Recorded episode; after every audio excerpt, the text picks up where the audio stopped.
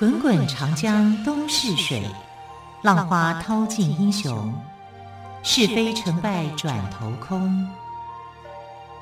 古今多少事，都付笑谈中。陪你说历史，汪培制作主持。Hello，亲爱的朋友，晚安！欢迎朋友们再次收听《陪你说历史》节目，我是汪培。今天再次跟朋友们来聊历史的是历史专栏作家于远炫老师。于老师好，主持人好，听众朋友大家好。老师，今天是二月十七号星期四哦。对，我记得之前我们曾经聊过星座，在摩羯座的故事。那就有水瓶座的朋友就说，怎么等了这么久都还没有听到水瓶座的故事？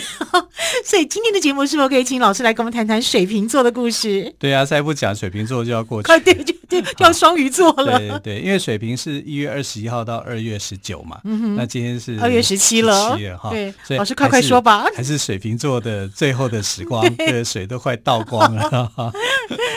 有听众有反应，先赶，所以我还是请老师帮我们说一下。好，这水瓶座我们一般来讲啊，就是有两种说法，一种叫水瓶。啊，另外一种叫做宝瓶，宝瓶啊，所以不管是水瓶还是宝瓶，指的都是天上的那个星座。好，那这个是呃水瓶座呢，我们来讲哦，就是讲说，你看他的形象，就是一个美少年，手里拿着一个酒水瓶，然后把水给倒出来。这是为什么会这样呢？因为在那个时代的两河流域里面，我们知道星座的故事并不是从神话里面发展出来的，其实是这个两河流域的苏美人哈，很早的时候他们就开始有这个星座的概念，只是还没有这个故事哈，是希腊的故事、神话故事把附加上去的哈。那这个时期的这个水瓶座的水瓶星座的这个时期啊，其实是多雨的季节，也常常下雨。你看是不是有有点道理？好像台湾，你看这春节期间也是常常下雨啊。春节过后马上放晴。北部特别是北部，每天下雨。所以在两河流域时期啊，这个时期的十一月到二三月左右，其实是他们的多雨的季节啊，所以才有这样的一个星座的一个产生。那这个星座产生的时候，在希腊神话里面的故事啊，它是在讲一个美少年的故事。这个少年有多美呢？美到连宙斯都非常的心动，真的。对，所以宙斯呢就化成一只老鹰下去把他给抓走，是花美男型的，就对了。花美男，嗯、而且这个他其实只是其中一个而已哈，因为呃，这个美男子呢叫做加尼莫德斯。那加尼莫德斯呢，他是这个特洛伊国王的这个呃儿子。啊，但是某一任特某一任的这个国王叫做特罗伊，哈，国王叫特罗伊。那特罗伊有三个小孩，这三个小孩里面呢，啊，加尼莫德斯是最小的，啊，那但是前面两个一样，跟加尼莫德斯一样，都是美少年，只是最美的是他第三个小孩，啊，第三个小孩就引起了宙斯的垂涎。所以你看啊，宙斯这个神王不只是去这个呃勾引一些女性，其实。他也勾引男性，男女都爱，男女都爱。但这个是他只他只爱这个男性，嗯哼，好，因为真的太美了，太美了，好，连那个时代的这个特洛伊的人都觉得说，怎么我们的王子美得像公主一样，嗯，好，就是这样，非常非常特别。哎，我们以前在讲到特洛伊战争的时候，也讲阿基里斯其实也是一个美男子，对。对，所以他混在。那个公主堆里面呢，很少人发现。对对对，不过还是被公主发现了，嗯、所以她后来才有一个小孩嘛。嗯、啊，就是相当于这样。特洛伊可能是出产美男子很多的地方。哈，那这个美少年呢就被抓走了。那我们在讲他被抓走之前，其实要讲啊，这个呃，宙斯的另外一个女儿。这个女儿呢是他亲生的，他跟天后赫拉亲生的女儿叫做 Hebe。Hebe，Hebe，S H E 的 Hebe，对对对，H E B E 就是 Hebe，叫青春女神。哦，所以 Hebe 有青春女神的意思。Hebe 就是青春女神。好，那这个青春女神呢？呃，其实她的后来的结果是很好的，她嫁给了海克力士，因为海克力士后来变成神，他本来是一个英雄凡人哈，但是因为他建立了这个十二项的大功哈，就是为希拉为这个天后建立了十二项的功业，所以他后来死掉以后呢，啊，这个魂魄到了这个奥林匹斯山上啊，被宙斯就把他升为神，他是唯一一个凡人变成神的哈，大力神哈，他就把自己的最亲爱的女儿 Hebe 哈，青春女神。这个你知道，后世的画家啊，在画青春女神的时候，画的是吹弹可破，就是她的皮肤哈，非常的白皙，而且她的容貌是非常的美丽的。其实一点也不会输给这个阿芙罗黛蒂哈，所以你可以知道，青春女神的样貌是很好的。可是青春女神呢，有一个苦恼，为什么呢？因为她虽然是女神，可是做的工作跟女佣其实差不多。为什么呢？他帮他老爹去倒酒。啊，去斟酒，哈，斟水啊，给这个众神，这个奥林奥林匹克山上里面的这些诸神哦，整天没事干，都在喝水喝酒，好，在玩乐。那他就是服侍大家的，哈，太娇贵了，我们自己不能倒吗？哎，娇贵的千金呢，是神王与神后。对，我的意思说，这些神他自己不能倒，一定一定要请这个这个天王天后的孩子来倒吗？对呀、啊，因为不知道给他做什么工作啊，就叫他去倒水。好，他的倒水，你看他倒水应该会倒的很心不甘情不愿，就是女佣的工作嘛。啊，然后他帮他妈妈呢擦轮子，就是天后希拉。好，他要出去的时候，他就帮他去擦轮子，把他的马车擦得漂漂亮亮的、干干净净的。哎，他的哥哥阿瑞斯，战神阿瑞斯，他在这个呃特洛伊的战争上，不是被希腊的勇士给击退吗？还受伤吗？回来以后要洗澡，还帮他准备洗澡水。哇，这任劳任怨呢！你看希比多可怜啊！哇，希比真的是、啊、呃个性很好的的女孩子。对，可是也很也很可怜呐、啊嗯，对不对？很。名为青春女神，但实际却是这个青春的女佣啊、哦，太辛苦了。就在天庭里面呢，这个工作大概做久了，她也会觉得很烦呐、嗯。可能是这样，这是劳劳碌碌的。这是我的猜想。也许这个呃天后或者是天王哈、啊，宙斯他会觉得说，我女儿就适合做这个工作啊，为众神而服务，这是应该他的骄傲才对啊。难道要把他磨其心智，劳其筋骨吗？对，可是也不知道他要做什么嘛。那。但是你看哦，他做这么辛苦的工作，对不对？还会被换掉，还被换掉哦。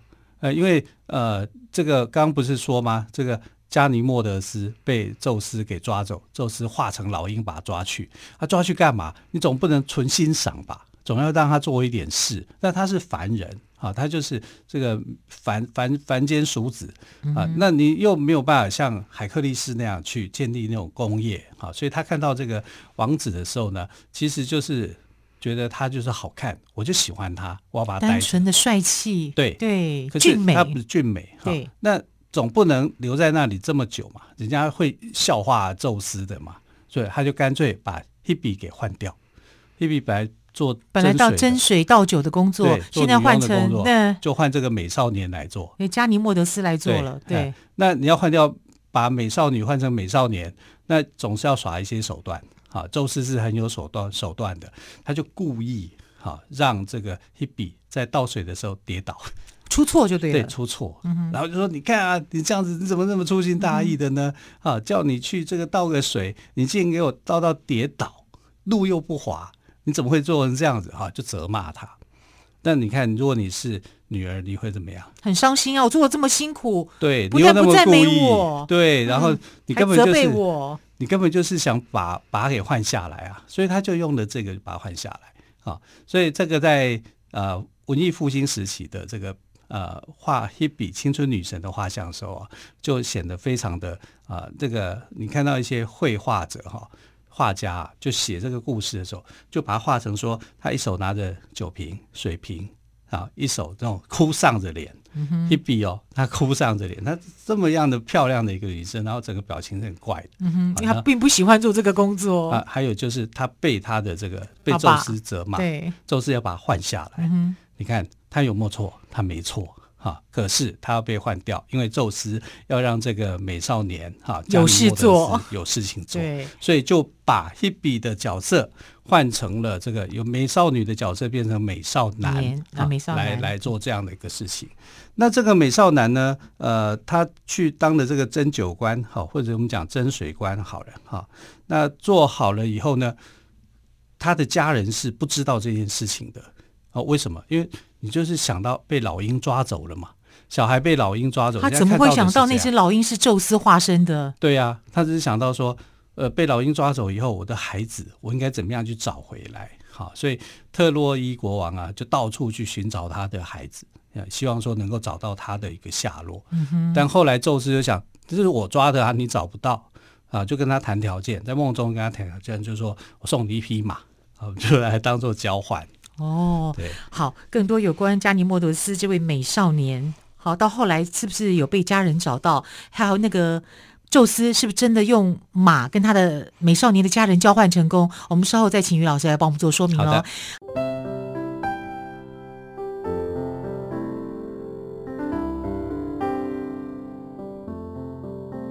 听见台北的声音。拥有颗热情的心，有爱与梦想的电台，台北广播 FM 九三点一。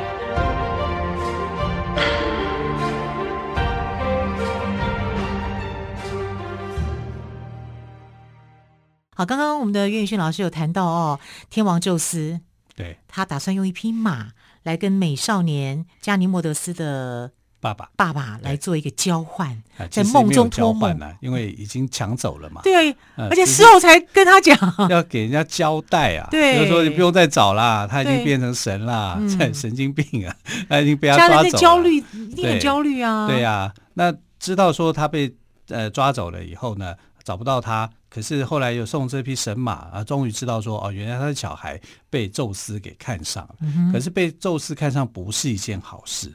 为什么？宙斯旁边还有这个天后啊，希拉。希拉，希拉是一个非常嫉妒的人嘛，因为他是守护婚姻的一个很忠诚的一个角色啊。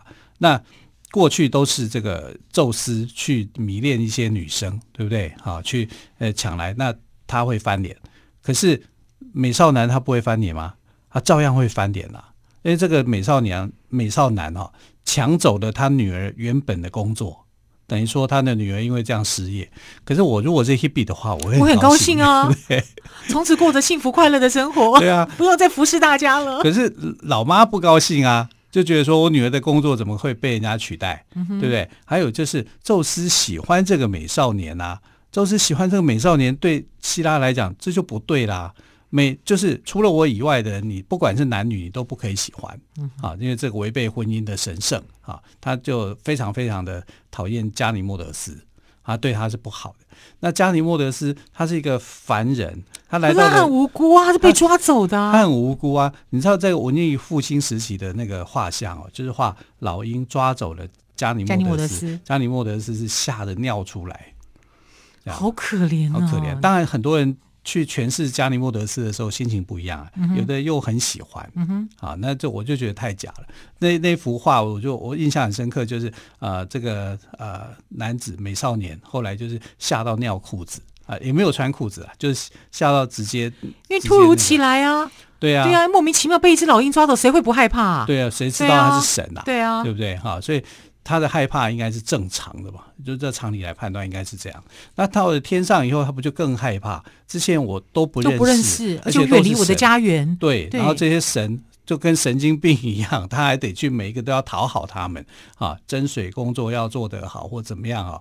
哎，所以也有也有人去研究加尼莫德斯，就是说你怎么样可以在天庭那么复杂的环境里面去取悦所有的人。啊，尤其在这个我们讲的针灸、针水的这个礼仪上面，所以他其实在后世有发展了一个叫加尼莫德斯的这种学说啊、学问啊，就是说你怎么样处在宴客酒席当中，做好你的斟水者的本分，做好你的斟酒的这个工作。啊，他们是研究哦，认为加尼莫德斯做得不错，因为大家都很欣赏他。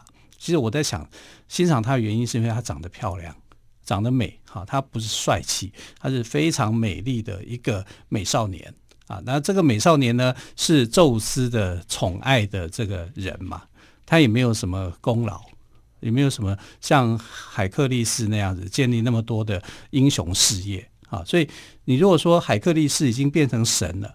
你难道也想把它变成神吗？啊，所以这个天后希拉是非常不情愿的啊，所以因为这样子，他就设了一个诡计，然后就说啊，就跟宙斯进谗言，就说这个你喜爱的这个美少年，好，跟另外一个美少女，啊，就是侍女，他们私奔了，他们发生了恋情就私奔了，啊，那宙斯一一就想说，这是我所爱的男人啊。怎么可以私奔呢？他就非常非常的生气啊！后来因为这样子啊，这个呃加尼莫德斯就被宙斯给杀了。怎么啊？听得难过，怎么会这样子？怎么会变成这样子？哈、啊，这是一种说法。嗯、另外一种说法就是说，天后那个呃要要要去杀他的时候被阻止了。被阻止了以后呢，这个天后就把它变成一个水瓶。哦，啊，把它变身成为一个水瓶，所以现在看到的水瓶的形状，那个水瓶旁边有一个美少年，那其实水瓶才是这个美少年的真正的一个身真身，对对。然后他所流出来的水啊，倒水其实都是他的眼泪。真好哀凄呀！好，所以整个故事来讲，水瓶座的故事是这样子。嗯哼。啊，但我们看水瓶座的人的时候呢，呃，整个大数据来看，会认为说，哎，水瓶座有一些特征啊，他是比较理想主义的人啊，然后心怀仁爱，思想也很超前，喜欢追求有趣的事情跟一些生活的方式啊。所以呢，呃，水瓶座像历史上有没有一些知名的水瓶座人物？其实蛮多的哎。像达尔文，他也是水瓶座的，还有这个电灯的发明家哈，爱迪生，他也是水瓶座的，很厉害吧？嗯哼。还有音乐家天分那个哈，莫扎特，莫扎特也是水瓶座的哈。还有狄更斯小说家，你看这些人都非常的浪漫，而且很有才气，好不喜欢被拘束哈，有那种啊不被拘束一格的这种概念跟想法。嗯，我身边很多水瓶座的朋友，我觉得都很有才华哎。对对，那就是说，他们总是会出其不意的想到一些点子，就是我们可能原本认为这件事情应该是往这个方向做，那么他们会想到另一个方向可能会更好。那我们会觉得说，那个方向可以吗？可是他们真的就做到了。所以我周边的很多水瓶座，我觉得都是很有才华的。对，水瓶座是蛮有才华的。你可以想想看，就是水瓶座的神话故事里面的这个加尼莫德斯，嗯、他其实也应该是很有才华的。哈，他在众神之间去周旋，哈，要让这些神觉得说他服侍他做的那种倒水或倒酒的工作可以做得很好。哎，这个很不容易哎。就像我们去餐厅去用餐一样，其实那那些你你想想看，如果你是。呃，这个加尼莫德斯，你怎么样去让每一个宾宾客来参加宴会的宾客都觉得啊、这个非常的开心？这其实很难，那里面有很多的是社交礼仪啊。所以加尼莫德斯他确实是有才华的啊，只是说被宙斯看上啊，就非常非常的倒霉啊，因为他的最后的一个下场并没有很好啊，因为神界也不会同意说。除非你有像海克力士那么样大的功劳，不然怎么可能让一个凡人还称不上是英雄的人啊，就这样的上了天庭变成神？所以他只能化身成为星座，好，化身那个水瓶。这个还是我觉得这一切都不是他自己愿意的。对呀、啊，哈，所以我们可以讲说他不喜欢被拘束啊。水瓶座的人的个性就是象征自由嘛。不喜欢被拘束嘛？但因为神话故事里面的加尼莫德斯就是被拘束的，嗯哼，啊，就是失去自由的人。你只有被拘束、被失去自由的人，他才会去渴望、去向往那种不被拘束的那种感觉。啊，所以我觉得拿他来当做是水瓶座，这倒是真的，对对，是概念。这个故事来讲啊，是应该是应用的不错的。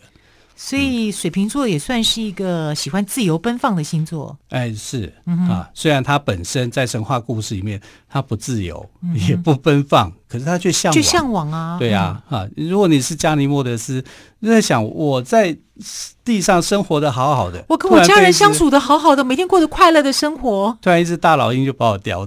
对不对？家人很久之后才发现，说那只大老鹰是宙斯的化身，然后他要去周旋那么多人。你说我去抢西比的工作，希比的工作又不是我要做的。对啊，希比自己搞不好都不想做他自己的这份工作，对不对？哈，所以他的这个故事来讲呢，是有很多的莫可奈何啦，嗯、还莫名其妙得罪了天后希拉。对啊，当然他还必须要去让自己能够啊。呃保持一个适度的关系，等距的关系，我们讲的中庸之道。对。可是你看水瓶座的人，其实并不一定是很讲究中庸之道的人啊。对。啊，他其实很讲究自己的特色，能够把自己的特色给发挥出来。好，所以水瓶座的人呢，啊、呃，应该来讲，他的神话故事哈、啊，是从一个美少年的开始，他倒出来那个水。其实我我觉得最后的那个形容，原来他倒出来的水不是水。是，是他的眼泪啊！这个这个实在就很感伤了。对对，又美又令人哀伤了哦。哎，好，这就是水瓶座加尼莫德斯的故事。对。好，周边如果有水瓶座的朋友，我们多珍惜他，因为我们在在神话的世界里也受了很多的委屈哦。其实他们有这么多的才华的，但在现实里面，他们真的是才华洋溢的一个星座。真的，哦、我身边很多得金钟奖、音效奖的，几乎都是水瓶座。因为为什么你知道吗？因为他们很有研究的精神，嗯、啊，也喜欢新鲜的事物。感情上面来说呢，其实是很理智的，也不会被这个周围的环境给影响的。啊，这跟神话故事里面其实差异的是很多的啊。然后水瓶座的人不喜欢被约束，不喜欢被束缚，对，不喜欢被约束。对，哈。但当然也是这个呃，投射到神话故事里面来讲哈，就是我们去同情加里莫德斯这个角色。嗯哼。啊，那当然我们回到说说，呃，为什么天后那么讨厌特洛伊人呢？当然讨厌啊！你看后来出现的那个帕里斯王子，他选的是阿芙罗代替。啊，不是他嘛？他心里头就更气了。你们这些特洛伊人，我就要你们去死！可能他心里头是这样子想哈。OS 就在那边想，特洛伊人就这么坏啊，我就要去帮助希腊希腊人，对。好，今天呢，时间的关系也非常感谢岳远轩老师帮我们介绍了在水瓶座的尾巴，介绍了水瓶座哦，也是在水瓶座的季节，让我们更认识水瓶座，也就是宝瓶座，珍惜每一个星座的朋友，因为每一个星座的朋友都有他的优势跟特质。特好，再次感谢岳远轩老师喽，亲爱的朋友，我们就明天见喽，拜拜，拜拜。